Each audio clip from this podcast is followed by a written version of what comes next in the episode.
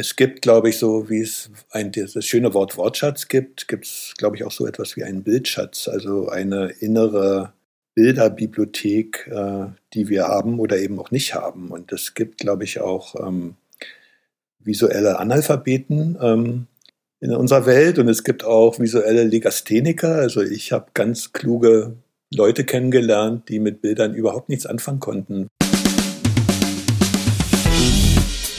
Freigeistern, der Podcast für Kinder- und Jugendliteratur. Mein Name ist Christine Knödler. Hier geht es um Kindheit und Kinderbücher, um Bilderbücher, Jugendbücher und um Bücher für alle. Hier gibt es spannende Themen und Gespräche zur Literatur und zum Lesen. Es gibt Buchtipps und manchmal Verrisse. Und hier kommen die zu Wort, die schreiben, zeichnen, lesen. Abwechslungsreich, geistreich, frank und frei. Einfach Freigeistern. Hallo und herzlich willkommen zur neuen Folge Freistil. Ich gebe zu, es ist ein bisschen kühn, beim zweiten Mal schon von einer Tradition zu sprechen, aber genau die möchte ich gerne etablieren. Ihr erinnert euch, das hat mit meiner Leidenschaft für die Lyrik zu tun, und darum soll auch die neue Folge von Freigeistern wieder mit einem Gedicht beginnen. Genauer gesagt sind es dieses Mal sogar zwei und das ganz Besondere ist, diese Gedichte sind nicht nur selbst eingelesen, sondern auch selbst geschrieben. Und so habe ich heute die große Freude und Ehre, Ruby zehn Jahre aus Leipzig anzukündigen. Für uns liest sie Corona und Slava. Vorhang auf, bitte. Corona. Corona ist doof. Ich stehe auf dem Hof. Ich brüll Corona an. Oh Mann, oh Mann. Hast du's immer noch nicht gecheckt? Du sollst weg. Corona ist doof. Ich stehe auf dem Hof. Slava. Du bist ganz schwarz. Kein bisschen hell. Und du rennst sehr oft, sehr schnell. Manchmal bist du süß, aber auch witzig, auch oft sehr brav und auch nervig. Ertappen wir dich, liegst du da wie ein Deckchen, und bist du erschöpft, zeigst du uns deine drei Zungenfleckchen. Wir liegen ganz entspannt auf dem Sofa, doch plötzlich hörst du draußen ein Mofa. Dann bellst du, knurrst und fiebst, bis du, weil wir geschimpft haben, auf dem Rücken liegst. Ich mag dich ganz sehr und gib dich nimmer her. Was für ein Anfang. Ich danke dir sehr, liebe Ruby. Und übrigens, wer von euch für Freigeistern auch mal ein Gedicht einlesen will, kann das gerne tun. Dann schreibt uns bitte einfach eine E-Mail. Den Kontakt findet ihr auf unserer Website. Wir sind gespannt und freuen uns. Von den Worten, den Gedichten geht's jetzt zu den Bildern, zur Kunst, zur Illustration, zur Kunst der Illustration. Es geht zum Bilderlesen, zum Betrachten, Beobachten, Sehen, zur Erleuchtung, denn das heißt ja Illustration, und von der Erleuchtung wiederum zur Erkenntnis. Fast ist es wie ein Reigen, wie ein Tanz. Ich hätte jedenfalls vor dem Gespräch nicht für möglich gehalten, dass das alles so viel Spaß macht. Herausgekommen ist Wunscherfüllung. Ich wollte zum Beispiel schon sehr lang ein Bild anschauen mit jemandem, der viel von Kunst versteht. Ich wollte rausfinden, was Experten ins Auge springt. Ich wollte über eine Schule des Sehens weiter sprechen und weiter denken, weil die Fähigkeit, Bilder zu lesen, heute wichtiger ist denn je. Denn Bilder sind mächtig, sie sind wirkmächtig, sie beeinflussen unser Denken und Handeln. All das und noch viel mehr findet nun statt, und zwar von und mit Henning Wagenbreth. Der Illustrator, Grafiker, Professor an der UDK, der Universität der Künste in Berlin, ist einer, der die Dinge gerne selbst macht. Schließlich sei dieses Selbermachen immer auch ein Akt der Aneignung, sagt er, und so ist er durch die Weltgeschichte gereist und durch die Welt und die Geschichten der Bilder. Er ist der Magie und den Geheimnissen von Bildern auf der Spur, und zwar beim Bilderschauen und Bilderlesen genauso wie beim Bildermalen.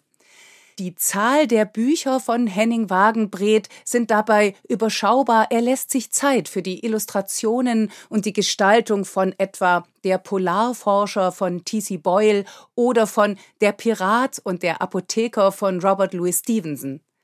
Henning Wagenbret lässt sich Zeit für sein Bilderalbum über vergessene Jazzpioniere Honky, Zombie Tonk, die blauen Geister von New Orleans oder zuletzt für Rückwärtsland, das gerade im Peter Hammer Verlag erschienen ist.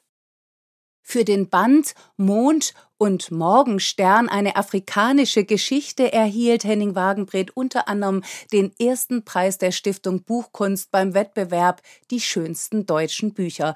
Er hat außerdem eine Grammatik der Bilder entwickelt und das Ministerium für Illustration gegründet. Und dann hat er mir auch noch den Titel für diese Folge geschenkt. Freistil heißt sie nun, der Untertitel auch von ihm dem Illustrator ist alles erlaubt. Zeichnen, malen, schreiben, sägen, musizieren. Unnötig zu erwähnen, dass Henning Wagenbret genau das alles auch tatsächlich macht. Bevor wir jetzt gleich richtig starten, möchte ich vorab noch darauf hinweisen, dass das Gemälde, über das Henning Wagenbret und ich später in aller Ruhe reden werden, auf unserer Website zu sehen ist, auf freigeistern.com, nur falls ihr die Grablegung von Fra Angelico parallel mitschauen wollt.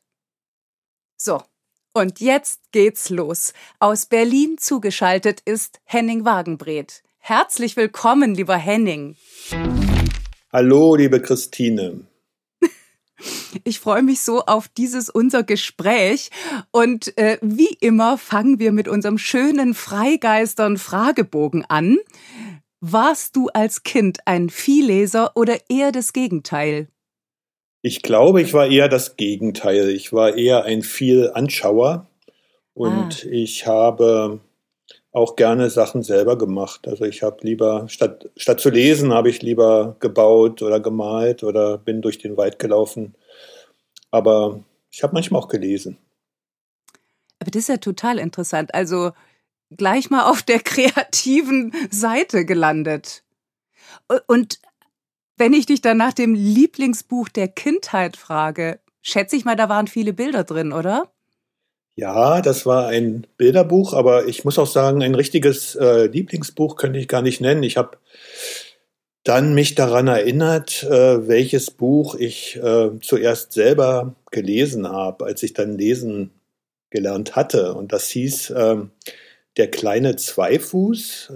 Das ist die Geschichte von einem kleinen Indianerjungen, der noch kein Pferd hat und von dem Häuptling dann einen Ratschlag bekommt, ähm, wenn du noch kein Pferd hast, dann musst du wie ein Pferd leben und du musst durch die Steppe wandern wie ein Pferd und trinken wie ein Pferd und schlafen wie ein Pferd und dann findest du vielleicht ein Pferd und so ist die Geschichte dann noch ausgegangen und die hat mich schon sehr fasziniert. Das kann ich mir vorstellen. Selbst von der Drucktechnik her ist es ein Buch, äh, was so mit Farbseparationen, Farbauszügen gearbeitet hat, auch ähm, mit ähm, der Übertragung so von Bleistiftzeichnung direkt, glaube ich, auf, frag mich nicht, auf die Druckplatte wahrscheinlich. Und auch eine Technik, die ich dann später für mich entdeckt habe, die mir da unbewusst ganz früh schon präsentiert wurde. Wie großartig, wegweisend in vielerlei Hinsicht. Ja. Gab es auch ein Buch, was dich erschreckt hat als Kind? Ja, ähm, Du hast es ja traumatisiert genannt in der Liste, die du mir schon vorab geschickt hast.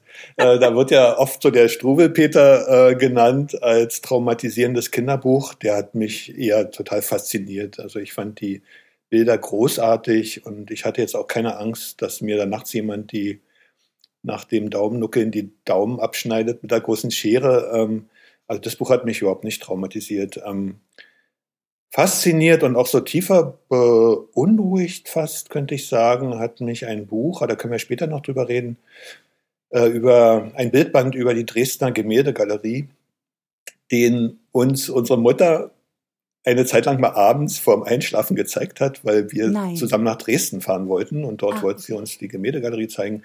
Und dann waren eben Bilder drin wie ähm, der heilige Sebastian, der so von Pfeilen durchbohrt am Marterfall steht ähm, das hat mich jetzt auch nicht traumatisiert, aber da habe ich, glaube ich, so schon ja, Beunruhigung verspürt. Und ähm, es gab natürlich gleichzeitig auch noch die schlummernde Venus von Giorgione, die, äh, die hat mich nicht traumatisiert, die hat mich natürlich auf andere Art und Weise fasziniert, wie die da so nackt ausgestreckt da lag.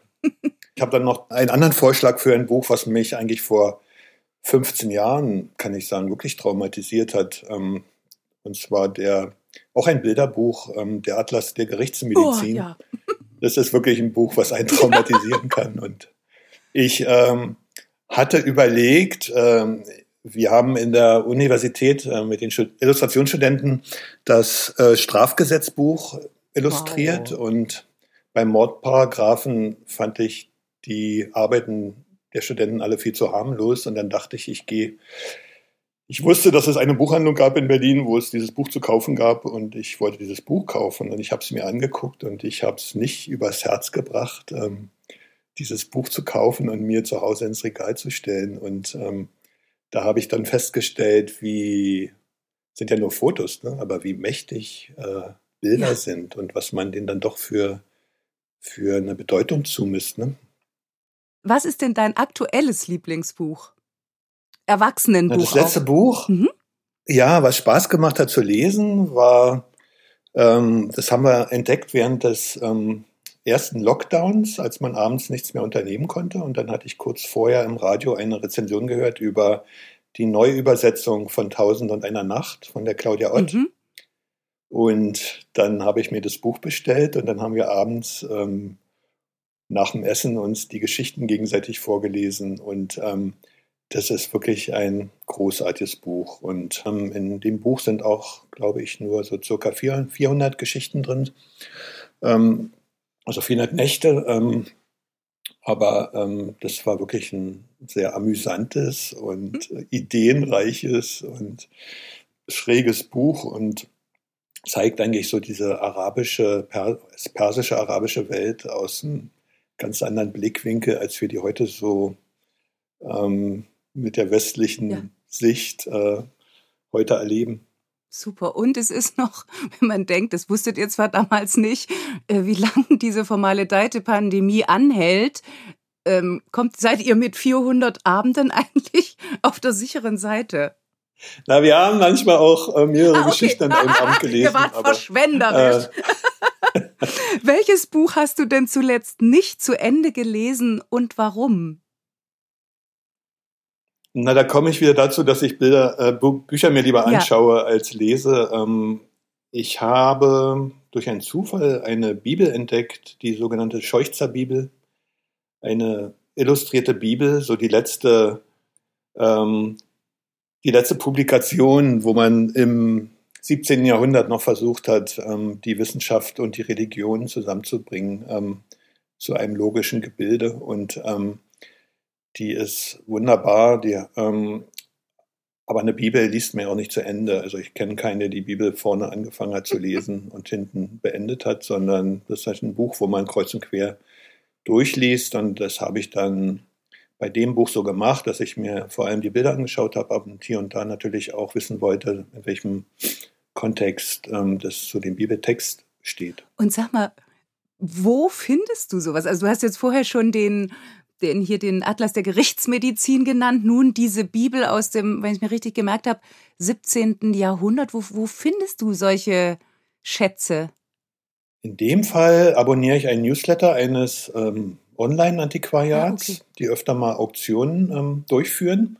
Und da habe ich, glaube ich, die ersten Bilder davon gesehen. Und die haben mich so interessiert. Das ist ja alles bloß ein Klick entfernt heutzutage. Und dann kann man sich vom von jedem, von jeder Seite zur nächsten Seite hangeln und da habe ich dann dieses äh, Buch entdeckt. Die gibt es dann auch in echt anzugucken in der Berliner Kunstbibliothek. Wow. Man kann die auch noch kaufen für viel Geld. Welches Buch wolltest du schon? Oh, ich merke schon, es geht hier ganz viel ums Lesen. Ich, ich sage jetzt mal, welches Buch wolltest du schon immer anschauen, aber hast es bis heute nicht geschafft? Ja, das Buch könnte man sich auch anschauen. Das wurde sehr oft wunderbar illustriert. Die Komödie von ah, Dante ah, ja. oder bekannter eigentlich als die göttliche Komödie weil alles, was ich so in kurzen Ausschnitten gesehen bzw. gelesen habe, ähm, sagt mir, das ist eigentlich ein Buch, was ich ja, unbedingt mal lesen auch. sollte, weil es so voller Bilder ist und Fantasie. Ähm, also das steht auf meiner Liste, muss ich unbedingt noch machen. Wie lautet die erste Zeile deines Lieblingsgedichtes? Das kennst du auch. Dunkel war's, der Mond schien helle. Wie toll! Da kommen wir nachher bestimmt noch drauf zu sprechen. Lautlos brüllte die Natur. Das ist so, schön. Jetzt, ja, das ist wunderschön. Jetzt kommt die Frage für dich: Von welcher Illustratorin, welchem Illustrator würdest du dich gerne porträtieren lassen? Ja, das ist eine interessante Frage. Und dann habe ich mich gefragt, ähm, ich wäre dann Auftraggeber und was erwarte ich eigentlich von dem Porträt? Ja. So soll es, soll es mir schmeicheln oder will ich mich für die Nachwelt verewigen lassen, wie die Präsidentenporträts im Weißen Haus oder wünsche ich mir ein Ölbild oder eine schnelle Bleistiftzeichnung auf dem Bierdeckel oder so. Ähm, ähm, gibt natürlich auch was dahinter lauert, ist natürlich die Frage, wenn ich jetzt irgendwie einen ganz berühmten Künstler oder Illustrator nennen würde, dann liefe ich ja Gefahr, mich selbst irgendwie äh, an dessen Glanz anzuhängen. Ähm, das ist eine ziemlich ähm, hinterhältige Frage, die du mir stellst. Und dann am Ende, glaube ich, möchte ich am liebsten von einem Kind gezeichnet werden, weil die oh. sind irgendwie die ehrlichsten und direktesten und die sind gute Beobachter und ähm, oh, verstehen das Konzept von Schmeichelei etc. einfach nicht. Und ähm, das macht doch immer Spaß, ähm, sich gegen, gegenüberzusetzen mit einem Kind und sich gegenseitig zu zeichnen und darüber Witze zu machen. Was für eine wunder, wunderschöne Antwort. Sollte das jemals stattfinden, dann hat, möchte hat ich. schon stattgefunden. Im Ernst? ja, klar. Oh, kann, kann man das Bild sehen? Nein. Ah, okay, okay. Ist zu persönlich. Ich sehe es ein. Auch da fasse ich es jetzt mal weiter. Ähm, vielleicht eher Zeichnerinnen oder Zeichner, die jetzt nicht nur in Anführungszeichen Bilder, Gemälde machen, sondern Bücher. Hättest du gerne eine Lesung nur für dich allein? Da ist mir bloß, äh, da ist mir jetzt ein, ein echter Autor eingefallen. Juhu! Robert Louis Stevenson. Ah. Den würde ich geht ja leider nicht, aber den, den hätte ich, würde ich gern kennenlernen. Und ähm, der war ja ein großer Erzähler und als ja. der da in der Südsee gelebt hat, ähm, ich kenne leider das Wort nicht auf Tahitianisch, äh, ich glaube, das war Tahiti, ähm, aber die nannten das, die, die Übersetzung ins Deutsche war der, der große Erzähler, weil er die Leute, die dort gewohnt haben, immer mit den abenteuerlichsten Geschichten versorgt hat. Und das würde ich gern mal sehen. Ich stelle mir den so vor mit seinem schicken Anzug und seinem Gehstock und seinem Schnurrbart, wie der dann auch eine Aura entfaltet, die natürlich dann noch äh, wunderbar zusammengeht mit den verrückten Geschichten, die er da entwickelt hat. Wunderbar. Und dann schenkst du ihm der Pirat und der Apotheker von genau. dir signiert. Was ist denn dein Guilty Pleasure in Bezug auf Bücher? Ja, ich, ich habe überlegt, Guilty Pleasures ähm, habe ich sicher viele. Bezug auf Bücher vielleicht, dass ich manchmal irgendwie zu viel Geld ausgebe, um sowas wie das Original zu haben. Also bei Büchern, auch bei Stevenson habe ich mein Buch gekauft, was noch sein Stiefsohn herausgegeben hat, ähm, eine Erstausgabe. Und das ist schon toll. Also, dass, dass so ein Buch so diese, die, die Zeit zeigt, in der das entstanden ist und die Materialität und das sind dann so Schätze, die, ähm, die kann man sich auch im Internet angucken, aber wenn man das dann richtig in seinem Regal zu stehen hat, ist das schon ein Vergnügen. Genau, so klingt's. Und zwar ohne Guilty, hätte, sondern mit Passion. Ja, ich hätte mir auch fast mal die Scheuchzer Bibel gekauft. Die, ich glaube, die steht immer noch in einem Antiquariat in Mannheim für 12.000 Euro. Die, die ist ein vierbändiges Werk mit 520 äh, Kupferstichen drin, die wunderbar gedruckt ist und ähm, die ab abenteuerlichsten äh, Bilderfindungen ähm, zeigt. Also so zwischen, was ich erzählt habe, so zwischen Naturwissenschaft und Geisteswissenschaft und Religion. und ähm, wirklich eine ganz spannende Quelle ist, auch für Illustratoren, um zu schauen, wie man verschiedene Dinge visualisieren kann. Also da gibt es so ähm, einen Kupferstich zum Beispiel über das Nordlicht. Ähm, das sieht aus wie äh, so ein, ein, weißes Gespenst, was über so einen nächtlichen Himmel fliegt. Oder ein Stich über die Lichtbrechung, äh, die dann auch handkoloriert wurden hinterher, um die Spektralfarben gut abzubilden. Wenn du ein Buch über dich schreiben würdest, wie wäre der Titel?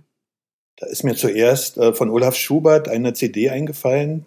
ähm, und er hat der CD den wunderbaren Titel gegeben, Meisterwerke selbst gemacht. Aber ist das herrlich. ähm, da bin ich natürlich neidisch äh, über die großartige Erfindung. Aber dann habe ich gedacht, weniger lustig ist natürlich, äh, wäre ein Titel meines Buchs Bilder schreiben und Wörter malen. Das ähm, betrifft eigentlich oder trifft eigentlich ganz gut das, was ich gerne mache und was ich auch noch gerne besser machen können wollte. Du sagst übrigens Wörter, gell, nicht Worte. Ja, ähm, ich sag, ja, muss ich nochmal nachschauen, was richtig ist. Beides, beides, beides, das kann ich dir sagen. Aber äh, ja. offenbar magst du Wörter lieber. Mhm.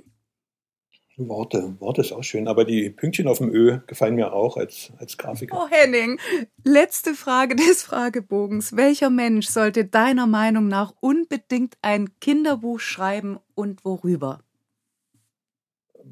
Das sollte Flake Lorenz machen. Kennst du Flake Lorenz? Nee. Das ist der Keyboarder von Rammstein. Der Band Ey. Rammstein. Okay. Kennst du auch nicht? Doch, doch, doch, um Gottes Willen. Ich habe ja immerhin zwei Kinder. Ah, ja. die mich die meinen Horizont jenseits von Johann Sebastian Bach, Schumann, Schubert etc. erweitert haben.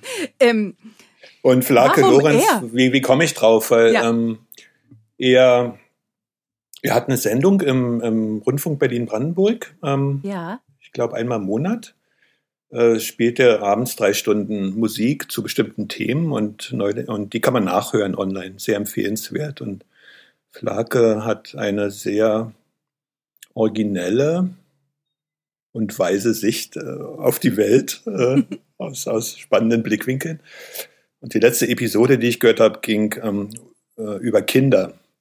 Und ähm, da hat er eigene Kindheit, die Erfahrung mit seinen Kindern, die Erfahrung, Kinder hier in Berlin, äh, Prenzlauer Berg großzuziehen, wunderbar verarbeitet. Und worüber er schreiben sollte, er hat zum Beispiel ein Lied ges gespielt, ähm, wer hat die Keksdose leer gefressen, ähm, also mit solchen äh, banalen Dingen, die er doch dann ganz, äh, wie kann man sagen, rechtliche ähm, Fragen nach sich ziehen, äh, hat er auf herrliche, auf herrliche, ironische Art ähm, da ausgebreitet. Jetzt will ich natürlich noch viel mehr von dir wissen.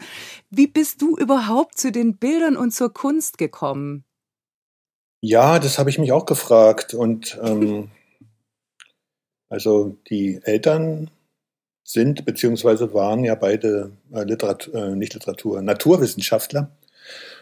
Und ähm, also ein, ein Gebiet, was mich auch ähm, sehr interessiert hat, aber mich hat eben, wie ich anfangs erzählte, auch interessiert, viel selber zu machen. Und ähm, die erste Begegnung war wirklich dann dieser Bildband über die Dresdner Gemäldegalerie, was ich dir schon erzählt hatte. Mhm. Meine erste Dresden-Reise, ich weiß nicht, wie alt ich da war, fünf, sechs, was? wurde eben vorbereitet mit der abendlichen Bildlektüre der Gemälde des Gemäldegalerie-Katalogs. Und ähm, da kann ich mich erinnern, dass ich das einfach super spannend fand, ähm, diese Bilder anzuschauen mit den Stimmungen und ähm, faszinierend, wie ich schon erzählt habe. Und ähm, meine Mutter hat dann später nochmal davon erzählt, dass äh, sie dann mit ihren drei Kindern äh, durch die Ga Gemäldegalerie gelaufen ist und wir sollen dann immer ganz laut gesagt haben, ah, da hängt der Tintoretto mit sechs Jahren. Und cool, äh, die, Leute, die Leute haben sich ganz verblüfft umgedreht, was, was denn hier los ist, was das für Kinder sind. Aber was euch geboten wurde, damit ihr das richtig sagt, ist das gut. Da hängt Aber, der Giorgione. Also das war, muss irgendwie sehr lustig gewesen sein. Aber das führt ja mitten rein in unser Thema heute, Schule des Sehens. Ähm, wie, wie, sah das denn, also so klingt es, wie, wie, sah das aus? Hat, habt ihr einfach geschaut und an, also jetzt abends bei euch im, in Vorbereitung auf die Reise am Bett mit Blick in diesen Katalog? Hat sie euch Fragen gestellt? Habt ihr einfach erzählt, was ihr seht? Wie, wie war das? Ja, das frage ich mich jetzt auch. Also ähm, kann mich erinnern, dass ich die Bilder relativ lange angeguckt habe. Ja, das ist ja mal. Dann hat sie wahrscheinlich bei den ähm, heiligen Bildern, glaube ich, auch nochmal nachgeschaut, äh, was der Hintergrund der Geschichte war. Ähm, dann hat sie uns wahrscheinlich gefragt, was wir alles genau sehen, also was da drauf ist, weil das kennen wir ja alle, je länger man ein Bild anschaut, was wir heute auch noch machen werden, umso mehr entdeckt man. Ähm, ich glaube auch nicht, dass es jetzt sonderlich lang ging, aber ähm, manche waren auch nur schwarz-weiß abgebildet, erinnere ich mich, äh, wo man sich dann den Rest irgendwie ausmalen musste. Schönes Wort. Ähm, Sehr. Ja, ähm, ich werde sie mal morgen fragen. Ich fahre ich fahr sie morgen besuchen, wie das war. Weil das ist, ich finde es so faszinierend. Also, denn es klingt so, als hätte sie euch auch die Möglichkeit gelassen, also nicht vorher zu sagen, also nicht so dieses Schule im Sinne von, ich liefere jetzt mal Fakten, sondern ganz von dieser Wirkung auszugehen. Ihr schaut euch was an und jedem fällt was auf und jedem fällt was anderes auf. Und Kindern, da die ja so ohne Erwartung sich meistens was angucken, fällt denen dann halt allermeistens auch das auf, was Erwachsenen eben nicht ähm, auffällt. Kinder sind natürlich da auch sehr unter Umständen auch ungeduldig. Also ich war da bestimmt auch kein geduldiges Kind, was so ganz lange geguckt hat, aber ähm, ich habe das dann später äh, noch mal gelernt, ähm, als ich dann mich so in der zehnten Klasse so ernster schon mit äh, mit eventuellen Berufswünschen äh, beschäftigt habe, habe ich viel gezeichnet und dann äh, gab es in meiner Heimatstadt Eberswalde gab es einen Maler, zu dem haben meine Eltern ähm, mir einen Kontakt hergestellt, der hat wunderbare ähm, Porträts gezeichnet, aber auf eine ganz moderne Art und Weise. Äh, so von äh, zum Beispiel, es war ja so typisch in der DDR, irgendwie die Arbeiter des Kranbaus Eberswalde wurden dann porträtiert, aber er hat äh, die so mit ganz äh, feinen, wirren, räumlichen, vielleicht auch so, äh, so, so Giacometti würde das vielleicht am besten beschreiben, ähm, mit so einem Zeichnungsgerüsten hat er die, die, die Arbeiter dargestellt ähm, und er hat wunderbare Aquarelle gemalt, so von der Endmoränenlandschaft ähm, rings um Eberswalde. Also das liegt ja nördlich von Berlin und äh, so eine Eiszeitlandschaft mit vielen Seen und Hügeln. Und ein so ganz ruhiger, feiner Mensch. Und ich durfte dann mit meiner Mappe zu ihm gehen, um mich beraten zu lassen, ähm, was ich besser machen kann, ob die vielleicht reicht für eine Bewerbung an einer Kunsthochschule. Und das weiß ich noch wie heute, wie ich dann ähm, in sein Atelier kam. Und er hatte schon eine Staffelei hingestellt und zwei Stühle, so im Abstand von zwei Metern von der Staffelei. Und dann bat er mich so die erste Zeichnung, das erste Blatt auf die Staffelei zu stellen. Ich glaube, das war ein Porträt von meiner kleinen Schwester. Und dann setzten wir uns beide auf den Stuhl und dann guckte er sich die Zeichnung an und sagte für fünf Minuten nichts. Und da bin ich fast gestorben weil ich dachte, oh Gott, und dann habe ich selber auf meine Zeichnung geguckt und je länger ich drauf geguckt habe, habe ich selber immer mehr Fehler gesehen oder was man besser machen könnte. Und sein Kommentar nach fünf Minuten war dann, Henning, ich glaube, die dunkelste Stelle an deiner Zeichnung ist das Eselsohr rechts oben. Und ähm, da äh, habe ich, glaube ich, verstanden, erstmal, wenn man man braucht keine Hilfe, wenn man selber lange guckt und zweitens auch, mit welcher Sensibilität er seine eigene Arbeit behandelt hat. Und am nächsten Tag habe ich mir dann erstmal eine richtige Zeichenmappe gebaut, die dann die Blätter gut ähm, transportieren kann. Apropos sehen lernen, weißt du? du bist in der DDR groß geworden, haben wir ja jetzt schon gehört, und hast dort auch studiert. Wie sehr hat dich das denn geprägt? Also deine Ästhetik? Ich glaube, das findet man erst nach und nach raus und vielleicht können das andere Leute besser sagen als man selbst. Ähm, generell glaube ich, habe ich schnell gelernt, dass äh, künstlerische Berufe ähm, ermöglichten eine größere Unabhängigkeit. Also wenn ich die Künstler gesehen habe, die in meiner Umgebung gearbeitet hatte, hatten, dann spielte da so eine Parteiversammlung oder sowas ähm, in der Kunst meistens weniger eine Rolle, während in, den, in dem Institut zum Beispiel, in dem meine Eltern gearbeitet haben, da spielte natürlich für die Karrierechance äh, Zugehörigkeiten zu Parteien natürlich schon eine Rolle. Und ähm, insofern äh, hatte ich irgendwie den Impuls oder das Gefühl, dass das vielleicht eine ganz gute Richtung wäre, so zu arbeiten. Gleichzeitig, ähm, glaube ich, spielt ob DDR oder Bundesrepublik in dem Alter dann auch nicht so eine große Rolle, weil man dann so einen Berufswunsch hat und dann natürlich sich auch fragt, ähm, bin ich dafür gut genug? Schaffe ich das? Werde ich an der Kunsthochschule angenommen überhaupt? Ist das überhaupt eine Chance, die ich habe? Die Begrenzung kam dann eher später, ähm, dass man weniger Publikationsmöglichkeiten hatte oder das vorher zur Genehmigung freigeben lassen musste oder Ausstellungen nicht bekam. Aber gleichzeitig förderte das natürlich auch viel Selbstinitiative. Also wenn man dann in der, was ich dann auch gemacht habe, in der Schule im Keller einfach eine Ausstellung organisiert hat, ähm, ohne viele Leute zu fragen, sowas war natürlich dann dadurch immer gleich eine subversive Aktion und, äh, und alle sind hingekommen, weil das eben nicht so offiziell organisiert war. Da hat man, und das hat natürlich schon geprägt, glaube ich, ähm, oder mich, äh, ähm, in der Bedeutung, sowas selber zu machen, auch egal jetzt erstmal vom Inhalt der Arbeiten, aber die Aktion überhaupt ähm, jenseits der Strukturen ähm, was sagen zu wollen.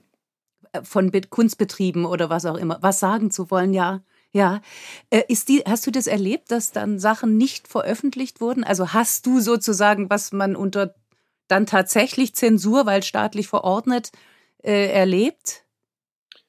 Naja, ich hatte dann ähm, das Glück, dass ich ähm, nach, nach dem Abitur, ich hatte also an der Oberschule, hatte ich einen Sportlehrer, der war auch mein Basketballtrainer in der Zeit. Und hm. Basketball war ja auch eher eine subversive Sportart, weil die amerikanisch geprägt war und die DDR im Leistungssport, im Basketball eh keine Chance hatte, gab es dafür auch kein Geld. Und der hatte dann äh, Verwandte, die hatten eine Druckerei in Berlin, äh, Druckerei Gretz.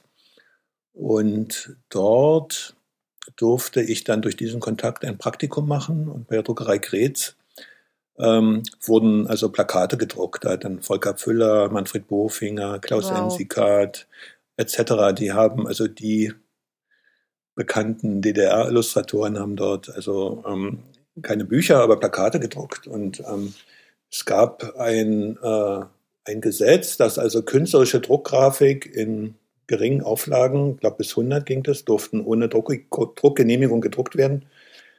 Und ähm, dann hat Herr Gretz, ähm, der Drucker, der Chef, dann immer gesagt, na ja, und manchmal habe ich vergessen, eben die Maschine anzuhalten. Äh, dann sind dann auch mal äh, 200 Exemplare durchgelaufen und wenn die dann verteilt wurden, konnte sich ja keiner mehr die Mühe machen, die alle wieder einzufangen und nachzuzählen. Du hast ja dann viel später, übrigens wann eigentlich genau, das Ministerium für Illustration gegründet. Das klingt für mich natürlich super sarkastisch. Aber das gibt's und es ist toll. Was ist es? Warum braucht's das? Seit wann gibt's das? Na, inzwischen gibt es es leider nicht mehr. Was? Oder oh nein, zum Glück. Henning. Das Ministerium für Illustration gab es drei Jahre. Ähm, ja. Und das fing, glaube ich, vor fünf Jahren an. Ähm, da hat mich eine Kollegin gefragt, ob ich nicht Lust habe, in einem Raum in der Berliner Chausseestraße ähm, irgendwas zu unternehmen. Und ähm, wir haben dann überlegt, ob man da vielleicht ähm, Illustrationsausstellungen machen kann. Und weil ähm, dieser Raum 200 Meter entfernt war, in einer Richtung vom neuen Gebäude des Bundesnachrichtendienstes und 200 Kilometer entfernt vom Verkehrsministerium. Ähm, also schon im, äh, im, im Viertel der Ministerien, dann haben wir uns gedacht, ähm, das können wir jetzt kleiner nicht anbieten und haben uns eben ein Ministerium für Illustration genannt. Ich habe auch ein, ein, ein deutsches Adlerbaby als Signet gezeichnet, äh, was so auf dem Rücken liegt und den Bauch rausstreckt und gerne gekrault werden will an der Brust. ähm, und dort, äh, also ich habe dann, als es, ich wollte es eigentlich bloß erst ein halbes Jahr machen als übermütiges Experiment und aus dem halben Jahr sind dann drei Jahre geworden. Und ähm, wir haben dann auch wirklich viele Bewerbungen, habe ich dann geschickt gekriegt von Leuten, die gern bei uns in der Buchhaltung arbeiten wollten oder als Sekretärin. Ähm, die haben uns wahrscheinlich im Internet gefunden und gedacht, das ist tatsächlich ein Ministerium, was wir betreiben. Ähm, also das war jetzt kein fortgesponnener Scherz, sondern das war eine ernsthafte Bewerbung. Ja, das war eine ernsthafte Bewerbung. Ähm, und cool. es gab natürlich auch Leute, die äh, mich gefragt haben, dürft ihr euch überhaupt so nennen? Ich, ich weiß bis jetzt nicht, ob man das einfach darf, ähm, sich Ministerium nennen, aber ähm, ihr habt's gemacht. Wir haben es gemacht und es kam auch kein, äh, kein Brief von einem Rechtsanwalt, dass wir das unterlassen sollten. Ähm, und äh, das Wort Ministerium ist ja eigentlich, wenn man dem etymologisch äh, auf den Grund geht, ist ja ein Minister, ein, ein Diener. Und ähm, in dem Sinne dachten wir natürlich, wir, wir dienen der Illustration als Medium. Und es gab also dann in den drei Jahren 30 Ausstellungen. Also wir haben wirklich fast jeden wow. Monat eine neue Ausstellung gemacht. Das war auch ein sehr ambitioniertes Programm. Und äh, es war einfach eine tolle Zeit. Aber das Problem war dann, dass eben neben Universität, wo ich unterrichte, und eigener Arbeit ähm, war das dann einfach zu viel, das, äh, das auch noch zu machen. Und ähm, man kann äh, solche Arbeit auch schlecht delegieren, weil ähm, da viele so ganz persönliche Entscheidungen gefällt ja, werden. Absolut. Mhm. Und, aber wir hatten ein paar sehr, sehr schöne Ausstellungen. Dann gab es eine über Kriegsteppiche aus Afghanistan. Da war in der Süddeutschen Zeitung ein Artikel, und das hat mich fasziniert. Ich habe mir dann selber ein paar gekauft. Also das ist die Tradition dieses Teppichknüpfens aus Afghanistan. Und dann im Zuge der sowjetischen Invasion haben dann die Leute, warum auch immer, ich weiß es nicht, angefangen, ähm, neben die Blumen auf die Teppiche auch äh, Landminen und Helikopter und Panzer einzuknüpfen. Und das sind so ganz so eine Mischung aus Schönheit und Tragik und Absurdität und Grotesk, das, dem Grotesken ähm, sind es so Ikonen auch der Gegenwart geworden und mhm. ähm, und Zeugnisse. Zeugnisse, ja. Es ist auch interessant, also wenn wir über die über das Sehen sprechen, ähm, die liegen ja bei mir in der Wohnung hier auf dem Fußboden und ähm, das gab ganz viele Leute, die ähm, durchaus äh, sensibel sind, was das Sehen angeht, aber die, äh, die Motive erst auf, dem, auf den fünften Blick äh, erkannt haben, ähm, weil man eben mit so einem Vorurteil äh, über einen Teppich läuft. Naja, da sind so ein paar Ornamente drauf, pflanzliche oder was auch immer, Blüten. Und dann aber erst ähm, beim genaueren Hinschauen sieht, was da eigentlich abgebildet ist.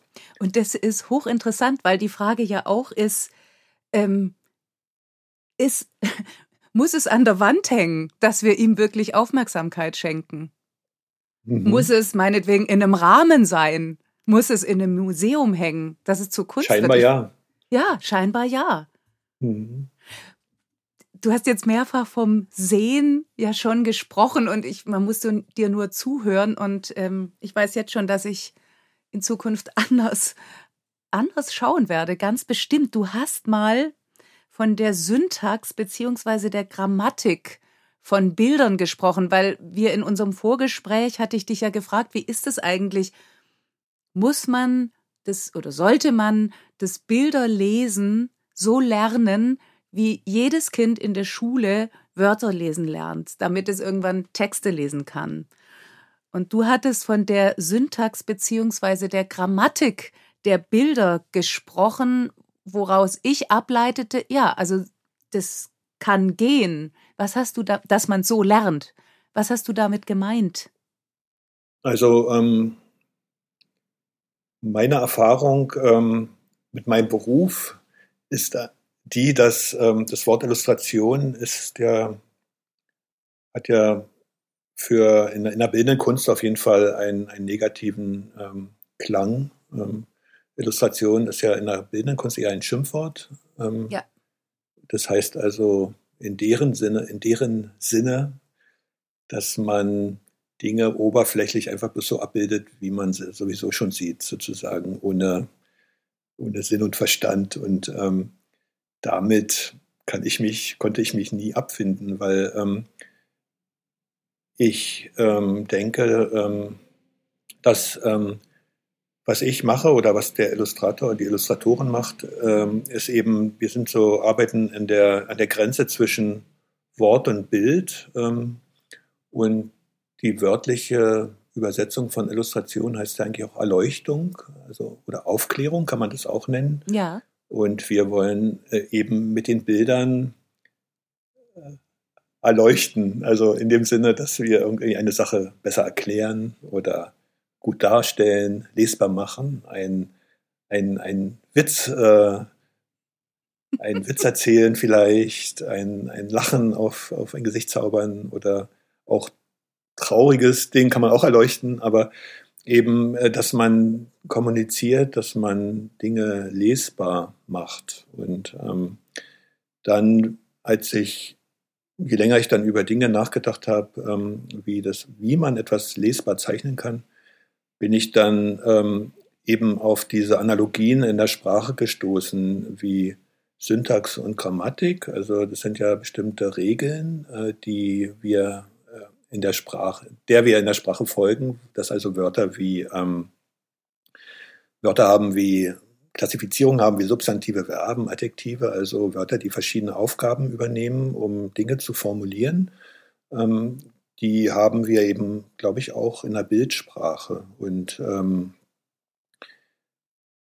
es gibt, glaube ich, so wie es ein, das schöne Wort Wortschatz gibt, gibt es, glaube ich, auch so etwas wie einen Bildschatz, also eine innere Bilderbibliothek, äh, die wir haben oder eben auch nicht haben. Und es gibt, glaube ich, auch ähm, visuelle Analphabeten ähm, in unserer Welt und es gibt auch visuelle Legastheniker. Also ich habe ganz kluge Leute kennengelernt, die mit Bildern überhaupt nichts anfangen konnten, weil die nur in einer Wortwelt leben, was ähm, ja auch äh, okay ist oder auch faszinierend ist, also jemand äh, zu treffen, der mit Bildern, der Bilder gar nicht braucht. Ähm, aber ähm, wenn ich dann vergleiche, wie wir in der Schule Deutsch lernen, was natürlich toll ist, also wir wir ähm, lernen dann Rechtschreibung und Grammatik und müssen Diktate schreiben und Aufsätze. Und äh, ich weiß nicht, wie viele Stunden Deutschkinder in der Woche haben. Mindestens sechs, wenn nicht noch mehr, denke ich mal. Wahrscheinlich verschieden, je nach äh, Grad der Klasse.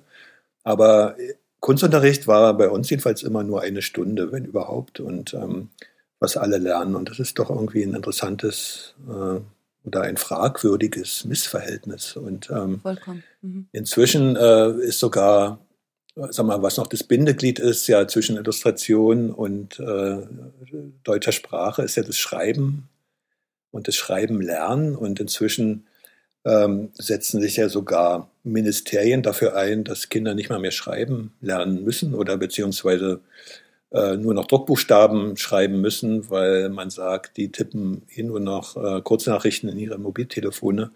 Also man muss die jetzt nicht mehr mit Schönschreiben ärgern. Und ähm, das finde ich schon ein Armutszeugnis, weil mhm. eben Zeichnen, Schreiben nach wie vor natürlich eine Kulturtechnik ist, die auch ganz viel mit dem Denken zu tun hat. Also wer, glaube ich, nicht in der Lage ist, auch direkt vom Gehirn über die Hand auch was aufs Papier zu schreiben, auch mit der Langsamkeit, ich glaube, dass das auch Auswirkungen, Auswirkungen hat aufs Denken. Und nochmal zur Syntax, äh, ja. was ich auch spannend finde, also so wie oder ich suche danach, ist natürlich so meine ganze private, meine ganz private Theorie.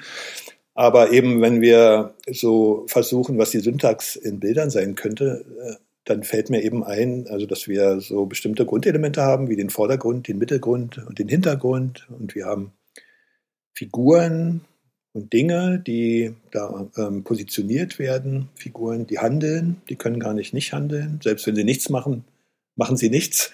Ähm, und die werden dann nochmal mit ähm, Attributen versehen, ähm, die alle Bedeutungsträger sind. Und dann gibt es natürlich die Farben, die also natürlich auf einer emotionalen Ebene funktionieren, aber eben auch auf einer rationalen, ähm, dass Farben Bedeutung haben und dann werden dann auf dem Bild auch Stimmungen erzeugt, also Wetterstimmungen, die, glaube ich, so verschieden wie alle sind, bei uns doch ähnliche Gefühle auslösen. Ob ich jetzt eine Winterlandschaft sehe oder eine Sommerlandschaft oder ob es regnet oder schneit. Oder die Lichtstimmungen spielen natürlich auch ähm, eine Rolle, sind auch einfach deutliche Codes, ne? ob das ein, Abend, ein Abendlicht ist, Nacht, ein Morgenlicht. Ähm, und damit äh, kann ich arbeiten. Ne? Die kann ich so verschieden zusammenbauen und dann ist die Bedeutung, die ich da herstelle, doch auch für andere Leute wieder lesbar, um den Kreis jetzt wieder zur lesbaren, zu lesbaren Bildern zu schließen. Mhm. Und man kann darüber ähm, sich eben austauschen, weil meine Erfahrung ist auch, dass es ganz oft tatsächlich schon an den Wörtern oder Worten gescheitert ist. Also, dass man überhaupt keine, kein Vokabular hatte, um über Bilder zu sprechen. Und wir haben uns ja jetzt vorgenommen, dass wir einen Versuch starten. Du hast ein Bild ausgewählt und wir werden uns das gemeinsam anschauen. Was hast du ausgesucht, Henning? Ja, ich habe ausgesucht ein Bild. Ähm, auf den Maler bin ich das erste Mal bewusst gestoßen auf einer Italienreise 1990 oder 91, also als wir dann plötzlich nach Italien fahren durften. Und ich habe mir mein erstes Westauto gekauft von einem Job, von meinem ersten Westjob, einen alten klapprigen Passat-Kombi. Und mit dem sind wir dann in die Toskana gefahren. Ich kann jetzt, weiß jetzt nicht mehr genau, ähm, wo ich den das erste Mal gesehen habe, aber das handelt sich um Fra Angelico, ein Maler der Spätgotik oder Frührenaissance, wie man das jetzt auch definieren will. Und das Bild, was ich ausgesucht habe, habe ich vor einem Jahr wieder gesehen in der alten Pinakothek in München. Und das ist die Grablegung oder ein, ein, als Thema die Darstellung der Grablegung oder kurz vor der Grablegung die Beweinung äh, des Körpers von Jesus ähm, nach der Abnahme vom Kreuz, bevor er in sein Grab gelegt wird. Das Bild ist klein, das ist gerade mal ähm, ein paar 40 Zentimeter mal 36 Zentimeter in Öl gemalt auf Pappelholz ich war ähm, in der Pinakothek verblüfft, wie, wie direkt man an das Bild herantreten kann. Das hängt so an zwei Drahtseilen an der Wand, weit und breit, kein Mensch zu sehen. Ähm, kann also eine ganz private Beziehung aufbauen zu dem Bild, während man da steht und sich das anguckt. Und ähm, ja, das dachte ich dann, dieses Erlebnis würde ich jetzt hier gern noch mit dir teilen. Hm, sehr gern, sehr gern. Ich wollte jetzt noch unseren ZuhörerInnen sagen, dass wir dieses Bild äh, abbilden werden auf der Website.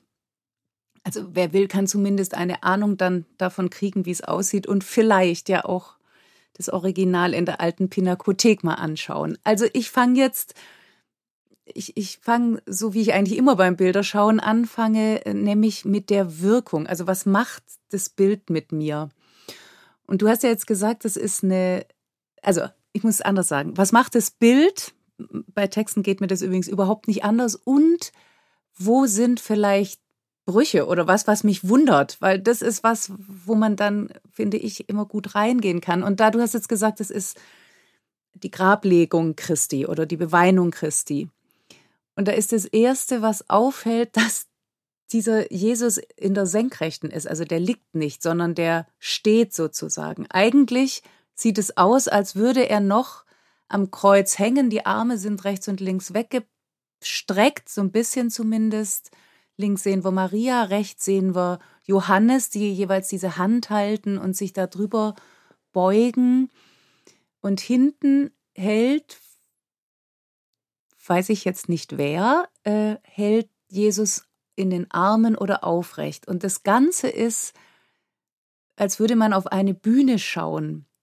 Das hat auch damit zu tun, dass die, also dieses Grab ist ein Kasten. Es sieht tatsächlich aus wie eine Bühne. Drumherum gehen die, ähm, sind Felsen, die eigentlich aussehen, die haben so eine Stofflichkeit, sieht auch aus wie ein Gewand fast oder jedenfalls wie ein Tuch, gar nicht nach Stein.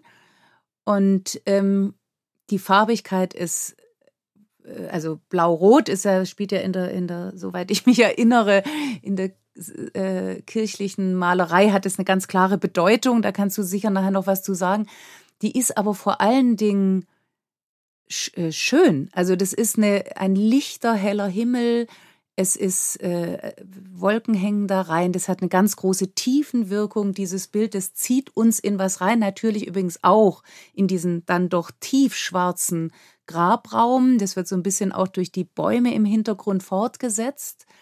Aber dafür, was erzählt wird, ist es von einer eminenten Friedlichkeit. Dieses hat zumindest auf mich so gewirkt und eben auch so und von einer ganz großen Ästhetik in dem Sinne, dass es wirklich schön ist, weil geordnet, weil klar. Also wenn ich das jetzt über das Buchbild was schreiben würde, würde ich, glaube ich, damit anfangen, dass ich das so verblüffend finde. Es ist eigentlich ein entsetzlicher Moment und der kommt, wird so dargestellt. Und dann ist was, man darf ja auch, hoffe ich, ein bisschen albern sein, was ich wirklich lustig finde. Dieser Mensch Gott Vater Elias, ich weiß es nicht, der hinter Jesus steht, dem toten Jesus, hat schwarze Socken an. also da, da, kann ich überhaupt nicht mehr weggucken. Weißt du, denk, wieso ist der nicht barfuß oder hat wenigstens Schuhe an? Es sieht aus, als hätte er schwarze Socken an. Jetzt bist du dran, Henning.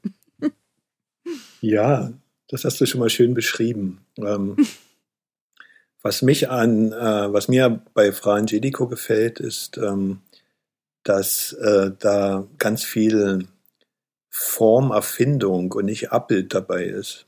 Also ähm, die, ähm, der Felsen zum Beispiel, so wie der dort gemalt ist, so einen Felsen habe ich nie gesehen. Also das ist ein, ein Felsen, der ähm, eigentlich nur im, im Kopf eines Malers so entstehen kann. Äh, auch die Stränge dieser Architektur, die ähm, für mich aussah wie, weiß nicht, wie ein Wehrmachtsbunker oder, oder ähnliches. Krass, ja, also stimmt, eine ja. Form, die viel, viel später erst ähm, in, in mein Bewusstsein sich gegraben hat von, von Dingen, die man so Überbleibsel vom Zweiten Welt, Weltkrieg gesehen hat. Ähm, ich glaube, das Besondere ist bei Fra Angelico für mich, dass ähm, eigentlich fast nichts passiert. Also das, ähm, das sind so, ich glaube, die Magie und ähm, gerade das Magische, wie ich darüber noch gelesen habe, hat ja spätere Künstler sehr beeinflusst, also in der Renaissance schon, aber auch im deutschen Symbolismus, so Böcklin zum Beispiel, wäre ohne so eine Bilder, glaube ich, gar nicht denkbar. Also den früheren Malern irgendwie vorgeworfen, oft, die, die konnten, in Anführungsstrichen, die konnten das noch nicht. Und ähm, aber äh, für mich ist das eher ein Ausdruck äh, einer ganz anderen Geisteshaltung, also dass die Welt und der Tod hier in dem Fall einfach nach wie vor unerklärlich sind. Und, ähm, und diese Unerklärlichkeit, die sehe ich eben in dieser unglaublichen Stille, die da gemalt ist, der Bewegungslosigkeit, der, der ähm, Wucht dieser Komposition, die natürlich auch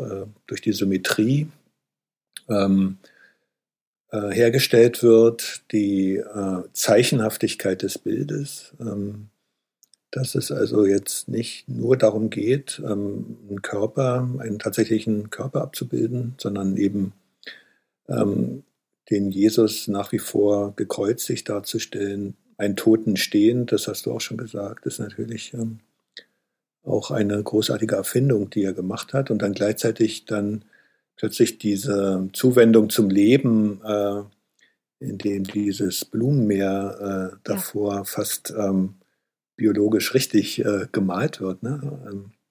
Ähm, was ein spannender Kontrast ist. Oder auch dann wenn man da Meisterschaft vermisst, äh, kann ich bloß verweisen darauf, wie dieses Leichentuch gemalt ist, auf dem die stehen, mit welcher Materialität. Ähm, also für mich ist, äh, heißt es, dass es ihm darum nicht, nicht ging oder dass die anders schon hätten malen können, aber eben diese so eine große Frage äh, des, des äh, Übergangs vom, vom Leben zum Tod, äh, diese Schwärze in diesem Loch, äh, die dahinter guckt, das Nichts auch, ähm, das wird da, da, dadurch so extrem aufgeladen. Mhm. Äh, durch, Darf ich durch, ganz kurz was zu diesem Leichentuch sagen? Ja.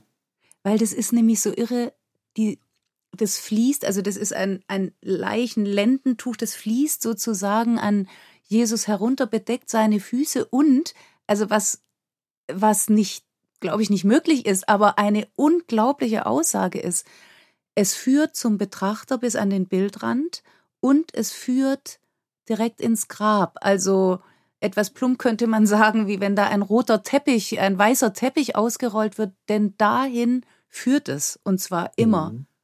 So, und das finde ich so, wir haben jetzt immer wieder über Bildideen gesprochen. Ich habe mich dann ganz oft gefragt, was ist denn eine Bildidee? Und ich glaube, man kann das abstrakt nicht beantworten, aber das ist eine, und zwar eine fulminante. Mhm. Das Licht, über das ich sprach, spielt natürlich eine ganz große ja. Rolle. Das ist ein, ein Morgenlicht, ähm, was so fahl scheint. Und das Interessante ist, dass eigentlich das Licht von hinten kommt. Einerseits geht hinten die Sonne auf, gleichzeitig fällt das Licht auch von der Seite. Und äh, so ein diffuses Licht, ne, was äh, auch die Figuren dann vorne, auch durch die Heiligenscheine der Figuren, äh, das wiederum so flach macht. Also die Figuren sind eigentlich äh, räumlich da, gleichzeitig auch wieder noch sehr in der Fläche, also im Ikonenhaften. Und ähm, alles, was flach ist, ist natürlich mehr eine, ein, eine geistige Idee ähm, als ein, ein, ein Abbild, in dem ich, sagen wir mal, mit Zentralperspektive versuche, ähm, eine Illusion zu erzeugen, äh, einen dreidimensionalen Raum darzustellen. Das ist bei ihm ähm, ist das so ein ganz interessantes Hybrid aus beiden. Wer ist der Mann im Hintergrund? Ah, ich habe es vorhin noch nachgelesen, aber wieder vergessen. Das ist ein, ein Heiliger, der dabei eine Rolle gespielt hat. Und hast du eine Idee, du jetzt heute, äh, von den schwarzen Socken? Denn man kann sie nicht übersehen. Das also, ist schön, ja. Siehst du, die habe ich übersehen. Und, Im äh, Ernst? Interessant. Also nicht, äh, ich habe da, ich dachte, das ist vielleicht ein ganz spezieller schwarzer Schuh, aber. Ja, das kann natürlich sein.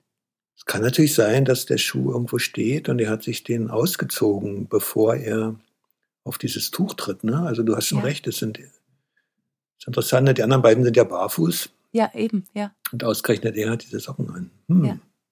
Siehst du, jedes Bild hat ein Rätsel. Ja, und das ist Oder großartig. sogar ein bisschen Humor, wie du das ja. nennst. Hm. Ähm, ich habe natürlich im Vorfeld nochmal mich vorbereitet und herausgefunden, dass ähm, Fra Angelico als Buchillustrator angefangen hat. Ich hatte noch einen zweiten Künstler noch äh, in petto, den Jean Fouquet, ähm, dessen Madonna im, in der Berliner Gemäldegalerie hängt, äh, so mit ganz interessantem Farbkonzept. Und was lese ich da? Der war auch ein Buchilluminator.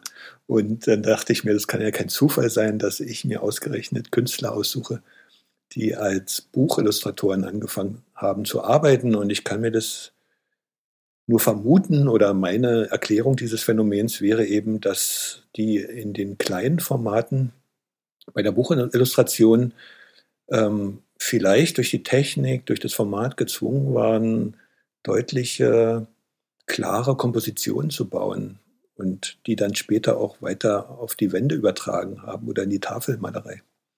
Du hast ja jetzt immer wieder mit Fachbegriffen, also Renaissance, äh, was weiß ich, äh, die Lichtführung, die Perspektive. Du hast von der Zentralperspektive gesprochen. Jetzt, das sind natürlich Begriffe, mit denen du und natürlich auch die, deine Studierenden umgehen. Wie wichtig ist man da, ist es, dass man das kann? Also Kinder kennen das alles nicht. Ich würde auch behaupten, viele Erwachsene nicht. Haben die dann weniger davon? Also muss man es lernen? Ich glaube, wenn man das mal versucht hat, wenigstens äh, zu verstehen, indem man es äh, selber macht oder, oder durch das selber machen, kann man Dinge besser verstehen. Ich glaube, das ist in jedem Fach so und ich glaube auch nicht, dass man das dann immer machen muss, aber eine Art der Aneignung ist natürlich gerade die, dass man versucht, ähm, ein Bild zu kopieren. Also das müssen ja Kinder noch nicht machen, aber ähm, mal was abzuzeichnen. Äh, das habe ich als Kind gemacht. Ich glaube, das machen andere Kinder auch. Und das ist natürlich der erste, ähm, die erste, eine, eine erste Methode, das auch richtig sich anzuschauen und ähm, zu verarbeiten. Und das kann ich nur empfehlen. Ähm, als Lehrer äh, empfehle ich das durchaus. Und ich sag, kann aber keiner Studentin sagen, ähm, du, du musst es jetzt machen. Ich kann da, ich mache dann Angebote und ähm, kann nur darüber berichten, wie ich das gemacht habe oder was andere übers Lernen geschrieben haben, was, äh, wovon sie viel gelernt haben. Und dann glaube ich, die Aneignungsprozesse, die muss dann jeder von alleine äh, machen, weil es gibt natürlich äh, diverse Vorbilder und ähm, die sollten sich dann aussuchen, was sie selber interessiert oder was ihnen selber weiterhilft. Wenn du lehrst, geht es ja auch immer wieder um ein äh, Bewerten. Also was ist gut und warum, was ist nicht so gelungen und warum. Wir hatten im Vorfeld darüber gesprochen, dass ganz oft auch in der Kunstrezeption es dabei stehen bleibt, dass man sagt, gefällt mir, gefällt mir nicht. Glaubst du, dass sich das Urteil auch ändern kann, wenn man mal sich auf so eine Schule des Sehens, Aneignung durchs Tun eingelassen hat? Na, auf jeden Fall sollte man sich darum bemühen. Und ähm, das äh, ist immer Thema mit Studenten ähm, in der Illustrationsklasse äh, wenn wir uns da bloß da vorstellen würden über die, äh, vor, vor, die Arbeiten und sagen, äh, das gefällt mir, dann wäre die Diskussion relativ schnell vorbei. Äh, und äh, da geht es schon darum, also so eine Sprachfähigkeit ähm, sich zu erarbeiten. Ähm, die gibt es ja, glaube ich, in der Literaturkritik äh, auch nicht. Ne? Also da wird, wird auch jeder Kritiker oder jeder Literaturwissenschaftler entwickelt da auch eigenes Vokabular, obwohl das vielleicht äh, auch viel schon gibt, äh, dessen man sich bedienen kann. Aber äh, wir versuchen dann schon zu, äh, zu analysieren bei den Bildern, äh, was, was sagt mir das Bild, was kann ich lesen, ähm, wie muss ich zeichnen, äh, damit ein anderer das versteht, eine andere. Ähm, dass man das Publikum mitdenkt. Also da sehe ich dann auch viele Parallelen, denke ich gerne dran, so ans Theater. Also ich habe auch oft mit Theaterleuten Semester zusammen gemacht, weil wir sind natürlich dann auch sowas wie ähm, Schauspieler auf einer Bühne, die was darstellen, gestisch, auch was sagen.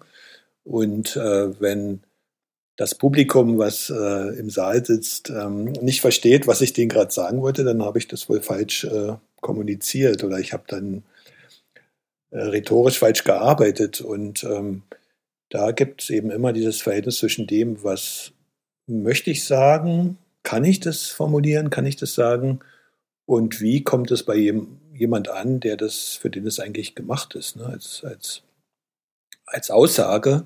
Und da versuchen wir dann nach äh, Technik, Komposition, äh, Ausformulierung, äh, Bilderfindung, Studium alter Bilder, Vorlagen, äh, aus dem Material dann besser zu werden. Und ja, dieser Prozess hört ja nie auf. Also mir geht es heute auch immer noch so, dass ich versuche, da was Neues auszuprobieren, zu erfinden. Also wie, genau wie wir Sprache ja immer weiterentwickeln oder die nächste Generation die Sprache immer weiterentwickelt, so ist es bei Bildern auch. Mhm. Und du hast vorher dieses, diesen wunderschönen Begriff der, des Bilderschatzes äh, erwähnt. Und, und natürlich, je größer der ist, desto mehr kannst du, desto mehr kannst du mitsehen sozusagen, desto mehr kannst du andocken oder auch eben ganz im Gegenteil widersprechen beim Schauen.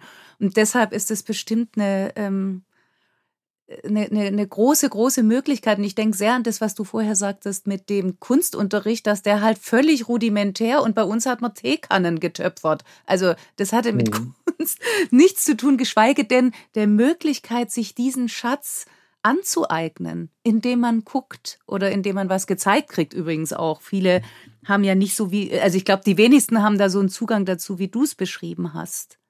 Das ist ja auch deshalb ein Missverhältnis, weil die Kommunikation über Bilder ja heute so wichtig geworden ist. Ja, also gerade eben. in der Politik, wie Bilder ähm, Entscheidungen ähm, zur Folge haben, die wir alle treffen, ohne äh, dass wir wissen, wie wir da angesprochen oder ja auch manipuliert wurden. Ne? Deswegen Absolut. wäre eigentlich ein kritischer Umgang äh, auch wichtig und den kann man sich natürlich dann auch aneignen, indem man das selber macht. Kann ja auch fotografiert werden. Also es muss jetzt nicht unbedingt gezeichnet werden, aber dass man äh, einfach da eine, sich damit beschäftigt, auch in der Schule. Und zwar jeder, nicht nur der, der gerne töpfert oder, oder zeichnet. Ne? Ja. Und, aber es also, ist auch interessant wegen der Weiterentwicklung. Ich glaube, ja. ähm, das gibt ähm, der Weiterentwicklung unserer Bildwelt, ähm, dass ähm, ich glaube, wir sehen im Alltag auf der Straße dann auch nur Material für neue Bilder, wenn wir vorher äh, schon mal in Bildern gedacht haben, weil wir natürlich äh, in Bildern lernen, Dinge einzuordnen, zu beurteilen und dann sehen wir das plötzlich genauso im echten Leben wieder. Und so kann ich eben auch sehen, dass äh, bestimmte Attribute, mit denen Figuren ausgestattet werden, die haben sich natürlich durch den technologischen Fortschritt geändert. Und dann muss man eben gucken, welche Bedeutung hat das Auto, was die Straße lang fährt und die Aktentasche und äh, das Mobiltelefon ne? und äh, der Staubsauger. Also Dinge, die natürlich Frau Angelico noch nicht äh, malen konnte, weil es sie noch nicht gab, aber ähm, die natürlich ähnlich mit Bedeutung aufgeladen sind wie ähm, die Bildelemente die Bildelemente, die man in der äh, Frührenaissance benutzt hat. Ich möchte jetzt noch ganz kurz einen Bogen schlagen zu deinem Lieblingsbuch der Kindheit, weil du so sagst, wie Bilder prägen, wie sie auch sich in den Aussagen verändern, wie, wie daraus tatsächlich politische Entscheidungen entstehen. Also du hast ja diesen kleinen Indianerjungen genannt. Wäre ein, glaubst du, dass heute ein Bilderbuch mit einem solchen Helden heute noch möglich wäre? Ähm, ich las neulich, dass eine Kita Kindern verbieten, ver verboten hat, Indianer zu spielen, weil man mhm. das in der Nähe so von Blackfacing und äh, äh, sich lustig machen über angebliche primitive Kulturen anderer Völker etc. Ähm, auffassen könnte. Ich äh, finde, dass das einfach, dass es zu weit geht. Also einerseits ist es gut, dass man das kritisch betrachtet. Andererseits weiß ich damals, dass ich von diesen, äh, von der Idee fasziniert war, dass der Indianerjunge also so frei lebt in einem Tipi und dass mhm. er ähm, reiten konnte und dass er eine enge Verbindung mit der Natur hatte.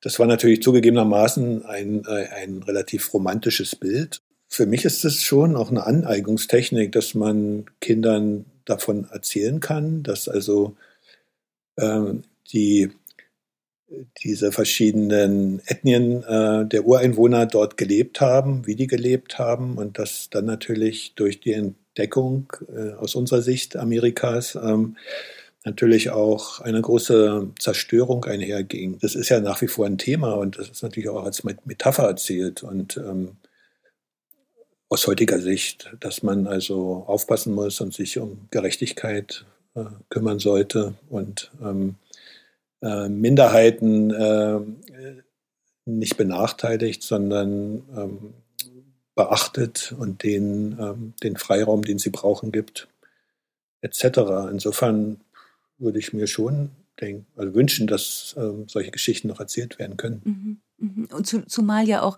jetzt in dem Bilderbuch äh, Zweifuß, was übrigens auch einfach ein herrlicher Titel ist, finde ich, äh, also jetzt vom Wort her ge ge gedacht, da geht's ja um eine überaus kluge Antwort für ein Kind, das etwas nicht hat, was es sich wünscht und sich sozusagen selber gestalten kann. Also das ist ja eine universelle und zeitlose und sehr, sehr fantasievolle Antwort eines weisen Mannes in dem Fall. Also wenn man das so versteht, dass man eben auch äh, alternative äh, Lebensmodelle sich dadurch aneignen kann, dann ist es doch wunderbar. Ja, absolut. Dein jüngstes Buch Rückwärtsland. Wir haben das in der vorletzten Folge, haben Arne Rautenberg, der Lyriker, und ich davon geschwärmt. Ich weiß nicht, vielleicht hast du es gehört. Ähm, jetzt bist du hier. Womit hat es angefangen? Wie bist du auf dieses herrliche Buch gekommen? Durch die Bilderbogen eigentlich international zieht sich auch die Idee der verkehrten Welt durch, dass also Zeichner die Welt auf den Kopf stellen in ihrer Logik, ähm, Widersprüchlichkeit, ähm, also auch äh, das Gedicht Dunkel war es der Mondchen helle ähm, kommt, glaube ich, aus einer ähnlichen äh, Tradition, dass, auf dem, dass man auf dem Papier die Verhältnisse umdreht, ähm, ins Gegenteil verkehrt und ähm, dass das natürlich ein Spaß ist für den Schreiber und Zeichner.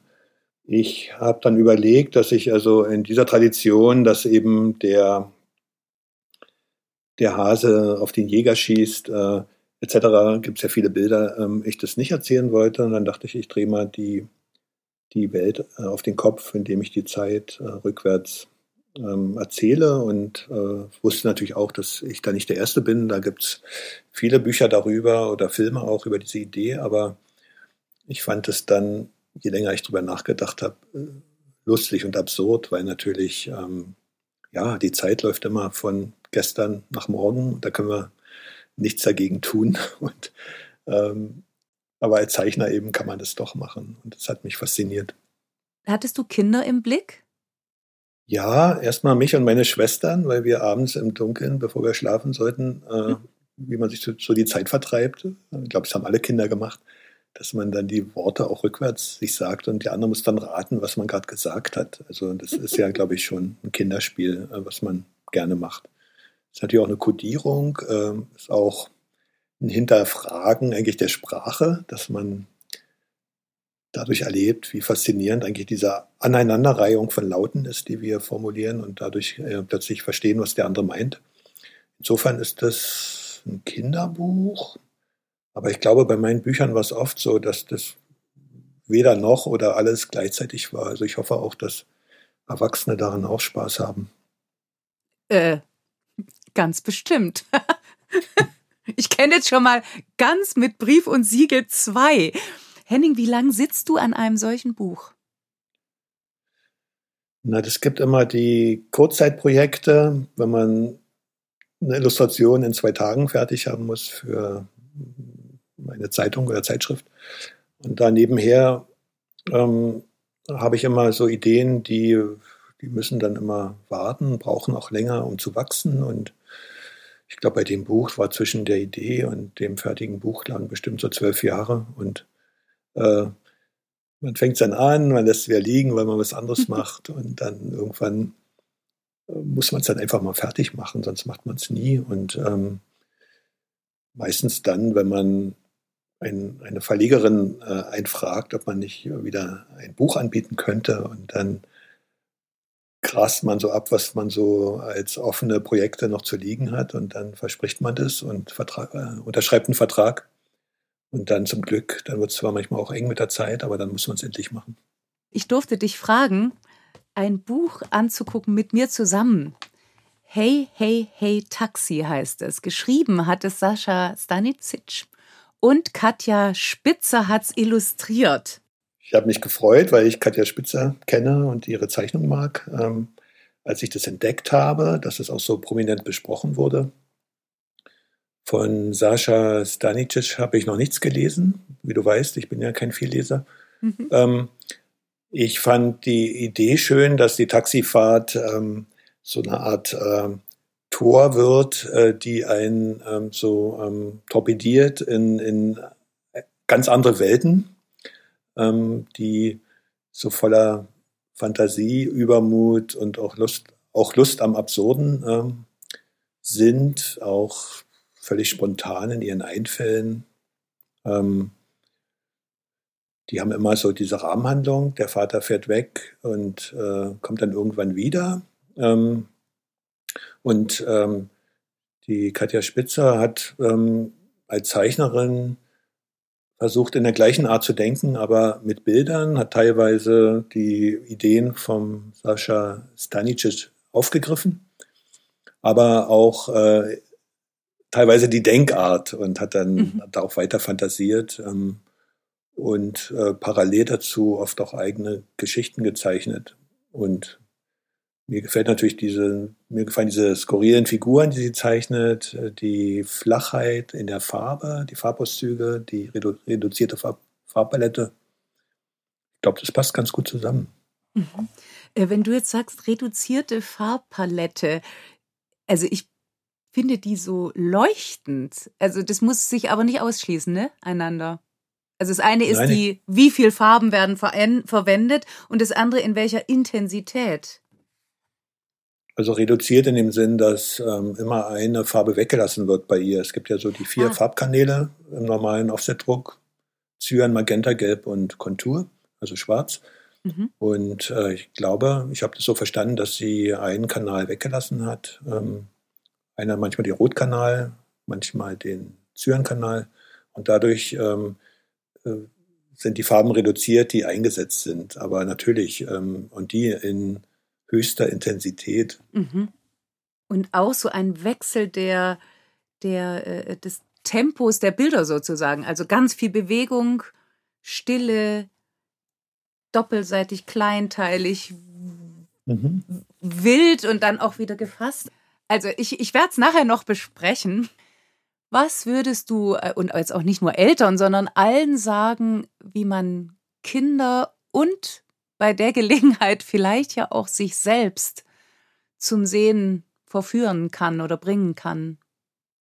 Ich denke, das muss Spaß machen zu sehen. Äh, und die, die Bücher sind ähm, die, die Übersetzung der Welt äh, ins Papier, wo, wo man also sehen kann, wie jemand die Welt sieht. Also ähm, eigentlich egal, ob, ob Schriftsteller oder, oder bildender visueller Künstler. Und ähm, davon ausgehend ähm, würde ich das mir wünschen, dass das auch als Anregung gesehen, als Anregung gesehen werden kann, wie, wie man äh, die Welt bewertet, wie man die interpretiert, was äh, man schön findet, wertvoll, lustig, worüber man sich ärgern kann. Es gibt ja wie wir leider auch wissen, ja ähm, auch ganz äh, gewalttätige Reaktionen auf Zeichnungen. Also da sieht man so, welche, welche Macht die Zeichnung hat und die zu verstehen oder zu entdecken und auch Spaß dran zu finden ähm,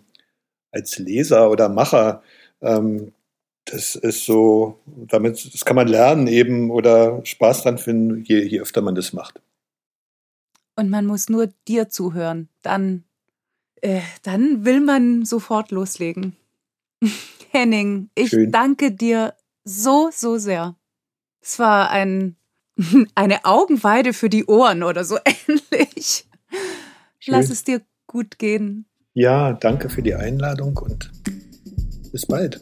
Ja, bis bald und von Herzen gern. Tschüss. Tschüss.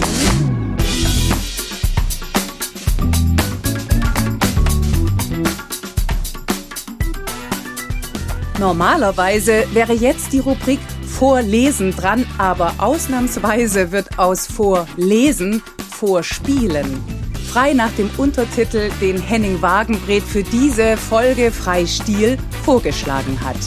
Er schrieb dem Illustrator ist alles erlaubt. Zeichnen, malen, schreiben, sägen, musizieren. Und Henning Wagenbret wäre wohl nicht Henning Wagenbret, wenn er das dann nicht auch wirklich machen würde. Musik.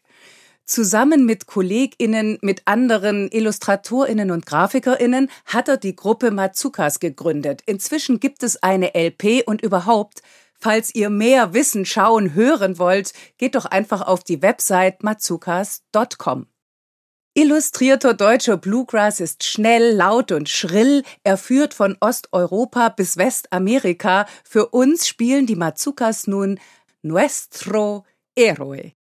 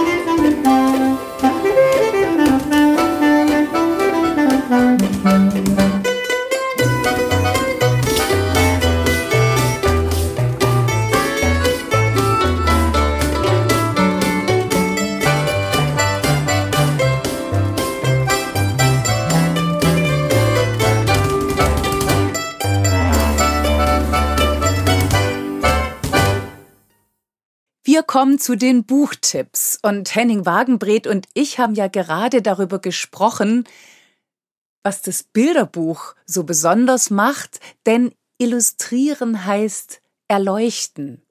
Das macht vor allem dann Sinn und übrigens sehr viel Spaß, wenn ein Teil der Geschichte unter der Erde spielt und wenn Karten, Landskarten, Querschnitte eine Rolle spielen, so wie in dem Bilderbuch eine Maus namens Julian von Joe Todd Stanton.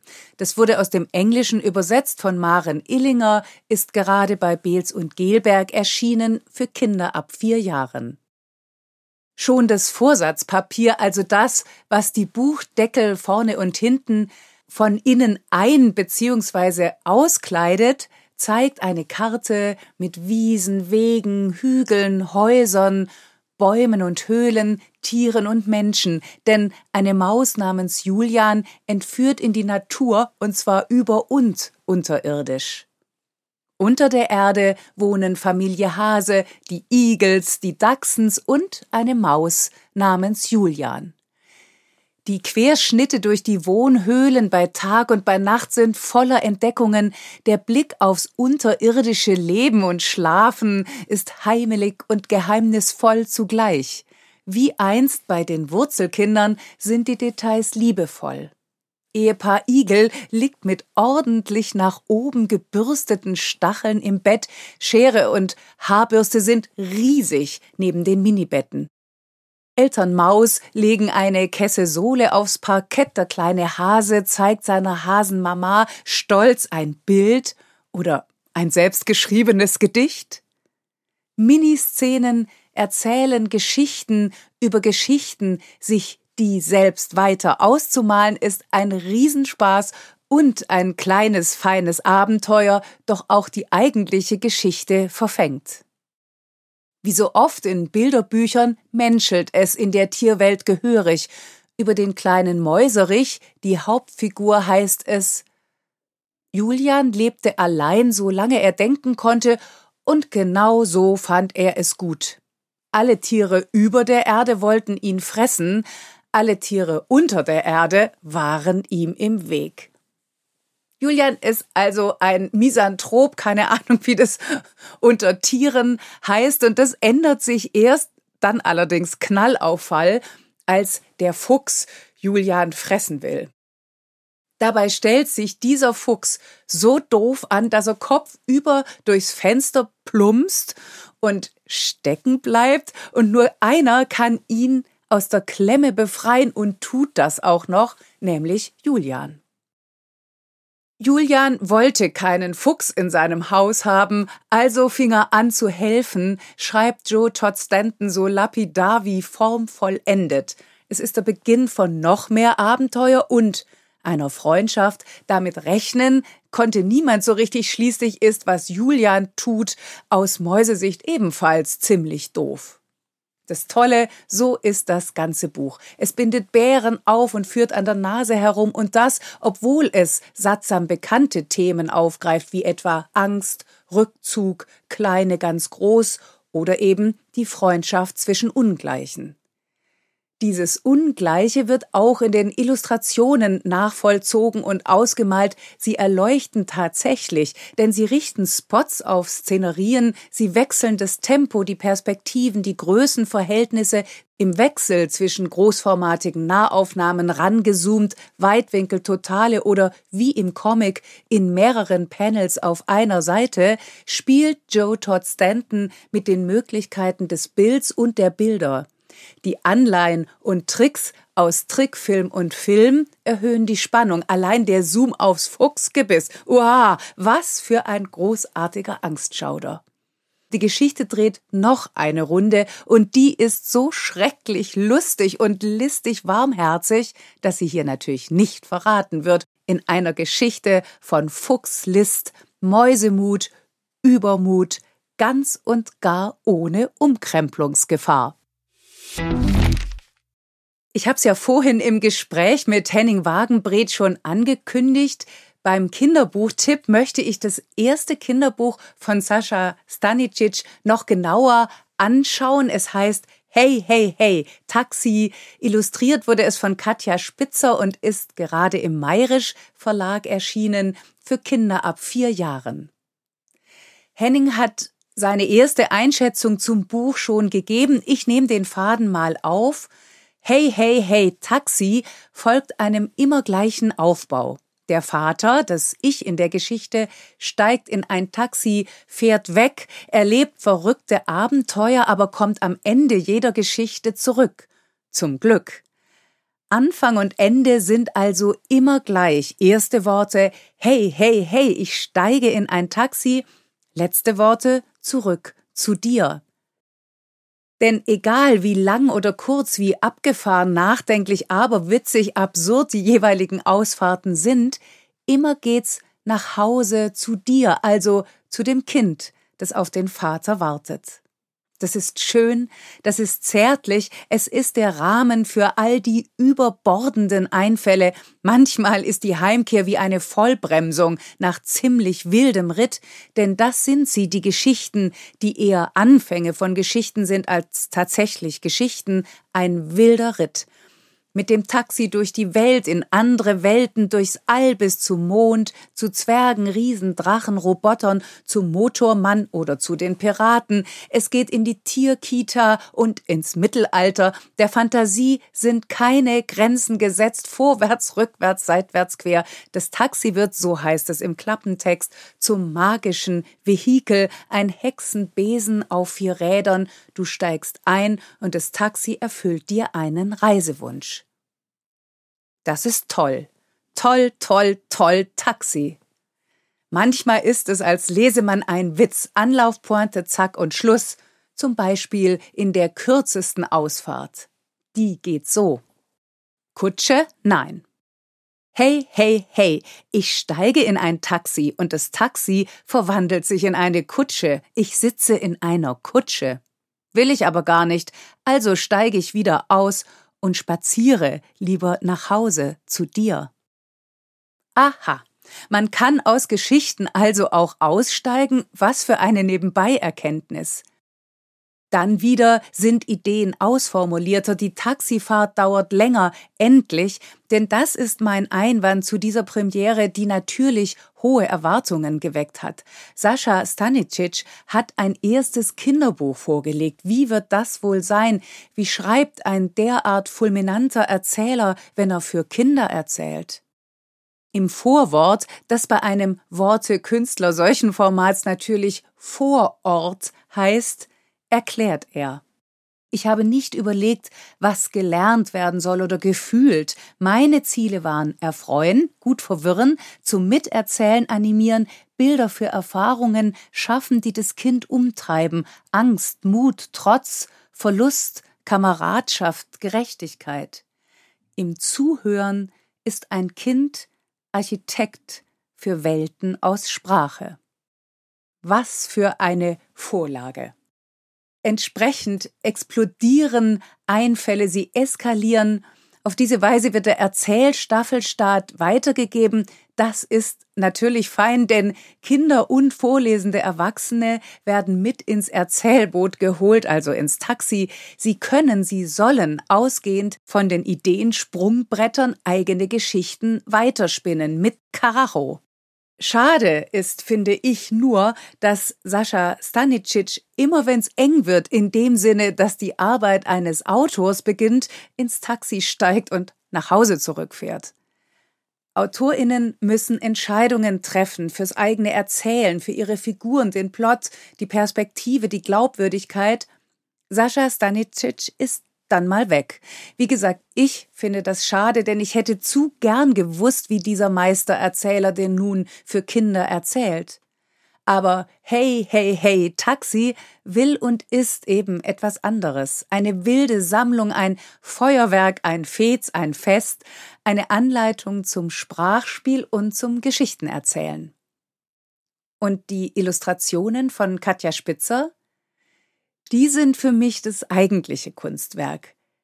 Denn sie malen aus und bringen zum Leuchten, was in den Ideen von Vater und Sohn steckt. Katja Spitzer gibt Figuren Gesichter, sie lässt Fische tanzen, verwandelt das Taxi in einen blitzigen Leoparden.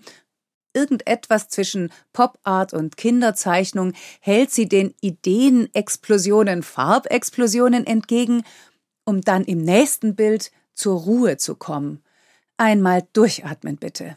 Mal herrlich albern, mal poetisch, immer voller Überraschungen und stets klug in den Details, sind die Illustrationen spontan und sparsam zugleich. Sie sind überlegt und überbordend. Katja Spitzer legt sich fest, ohne die Fantasie zu beschränken. Sie liefert den sicheren Grund, von wo aus wir wirklich weiter springen und weiter spinnen können und mit den Worten und den Bildern abheben. Hey, hey, hey, Taxi? Hey, hey, hey, hinterher. In dieser Folge von Freigeistern, Freistil haben wir uns ja immer wieder gefragt, wie das geht mit dem Sehen lernen. Ob es möglich ist, für Bilder und bildende Kunst zu begeistern, wie man zum Sehen hinführt, womöglich verführt und wie man die Kunst des Sehens als etwas Wunderbares weitergibt bzw. entdeckt, und zwar Kinder wie Erwachsene. Die Kinder- und Jugendliteratur hat auf diese Fragen mit einer Vielzahl von Kunstgeschichten und Kunstbüchern für Kinder geantwortet. Gerade ist wieder eins im Gerstenberg Verlag erschienen. Es heißt Das große Kunstsammelsurium von der Höhlenmalerei zur Popart, ist geschrieben von Helena Hunt und illustriert von James Brown für Kinder ab neun Jahren. Das berühmte Mädchen mit dem Perlenohrring von Jan Vermeer aus dem Jahr 1665 schaut uns über die Schulter vom Cover an und zieht in Bann. Umrahmt wird das Porträt von ebenfalls berühmten Motiven und Bildzitaten aus dem Werk berühmter Künstler. Michelangelos Hand aus der Sixtinischen Kapelle, eins der Selbstporträts von Van Gogh oder Bracks Geige. Die Werke selbst sind also der Türöffner. Schlägt man das großformatige Buch dann auf, ist der erste Zugang zum Kosmos der Kunst ein kunsthistorischer. Von Anfang bis heute, von der Höhlenmalerei zur Popart über Gotik, Renaissance, Romantik, Surrealismus. Der zweite Zugang ist eine Sichtung nach verschiedenen Materialien, Techniken und Genre. Griechische Keramik, aus Ton gebrannt, Bronzeskulpturen, Mosaike, Fresken, Drucke, Holzschnitte öffnen eine nächste Tür. Und weil das eine ohne das andere nicht zu denken ist, geht der dritte Zugang über die Aufgaben und Ansprüche der Kunst, und zwar der von außen gesetzten und der Selbstverordnung der KünstlerInnen selbst. Kunst, was ist das? Sind zum Beispiel Gemälde Auftrag oder Selbsterforschung? Was ist das Ziel? Soll erzählt und informiert werden, wie etwa bei den Höhlenmalereien? Repräsentiert wie bei der höfischen Malerei? Geht es um religiöse Kunst, um Kunst und Politik? Die Kunst, die im Buch vorkommt, hat James Brown wie moderne Bildtafeln gestaltet und so wird der Buchbesuch zum Museumsbesuch mit viel Stoff zum Schauen und Nachdenken und von da aus, sobald es wieder geht, ins nächste richtige Museum, um weiter zu schauen, um weiter in Bildern zu baden und aus dem Staunen gar nicht mehr rauszukommen. Und noch eins, das in dieser Folge auf keinen Fall fehlen darf. Sehen heißt das Sachbuch von Romana Romanishin und Andriy Lesev. Claudia Date hat es aus dem Ukrainischen übersetzt und gerade ist es ebenfalls im Gerstenberg Verlag erschienen für Kinder ab fünf Jahren und für die ganze Familie. Schon auf den ersten Blick tanzt Sehen aus der Reihe der üblichen Bücher. Das Format ist großzügig, fast quadratisch, das Cover ist neonfarbener Blickfang und in der grafischen Umsetzung ein Kuh. Darauf ein angedeutetes Gesicht mit Brille, der Mund ist der Titel, kurz und knapp das Wort sehen, rechts und links zum leichten Lächeln hochgebogen. Auf dem Hut, der dem Maler René Magritte sehr gut stehen würde, sind Brei-Buchstaben zu sehen. Oder Brei-Punkte. Eine Eule, die wiederum auf dem Hut sitzt, legt den Kopf schief und schaut, schließlich sprudeln und hüpfen pointierte Punkte über den linken Bildrand ins Cover, Pointillismuspunkte, eine Stilrichtung der Malerei. Der Rahmen ist somit gesetzt und zugleich weit gefasst. Es geht um Sehen, um Augen und Augengläser, um Sehhilfe, und damit sind beileibe nicht nur Brillen gemeint. Es geht um Sehen können im konkreten Sinne und um Sehen können im Hinblick auf Bilder, auf die Kunst auch, auf die Fantasie, auf optische Täuschungen und unsere Träume. Immerhin wissen wir spätestens seit dem kleinen Prinz, das Wesentliche aber ist für die Augen unsichtbar.